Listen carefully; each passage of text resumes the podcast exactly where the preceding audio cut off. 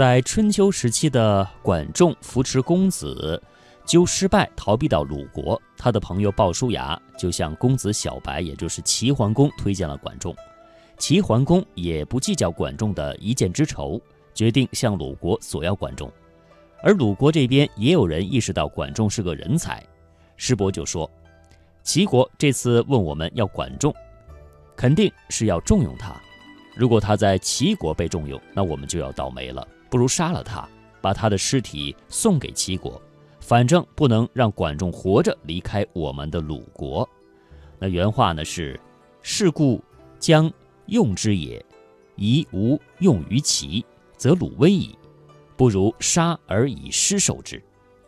那么齐国方面也是预料到鲁国可能会杀管仲，于是呢，使者就对鲁国说：“我们国君想要亲手杀了管仲，如果得到的是死管仲，那就等于没有报仇。”鲁国很配合，你齐国既然要活的，那就给活的吧。他们用囚车押着管仲送到齐国。结果管仲一到齐国就很受重用，真的没少给鲁国带来麻烦。且不说齐国在保全管仲方面显示了多大的智慧，也不说齐桓公有多有度量，单看看鲁国方面就犯了短视的错误。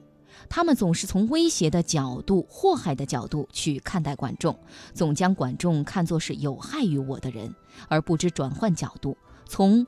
有用于我、有益于我的角度看待管仲，也就是说，不善于从人才的角度看待管仲。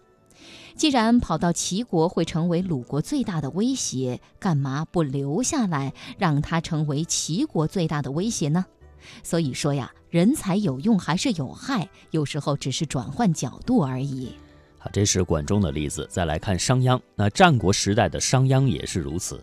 当初他在魏国实习的时候，指导老师是魏国国相公叔痤。公叔痤临终前就向魏惠王推荐商鞅，魏惠王回应了非常的冷淡。公叔痤又建议了，如果你不用商鞅，就杀掉他。魏惠王反应啊还是比较冷淡。这公叔痤转身又劝商鞅快点逃跑。这时候商鞅大笑。魏王啊，压根儿没把我当回事儿。既然不肯用我，当然也不屑于杀我。原话是：“彼王不能用君之言任臣，又安能用君之言杀臣乎？”商鞅从容地离开了魏国，受秦孝公的重用。结果呢，秦国强大之后，第一个打击的对象就是魏国。魏国对商鞅啊，也是恨之入骨。后来商鞅倒霉了，逃往魏国，魏国把他拒之门外。魏国这个时候的思维就有一点问题，他们想啊，商鞅你逃到魏国来，实际上呢是把强国的奇谋送上门来。魏国却只记得商鞅对魏国的厉害，不记得商鞅在秦国奇迹般的谋略。如果我们可以改换一下视角，将商鞅为我所用，日后说不定称霸天下的那就是魏国了。一个人才与我有利还是有害？有的时候呢，就看你能不能够把他当成自己人，当成自己人就是利，那当成敌人，当然就是害了。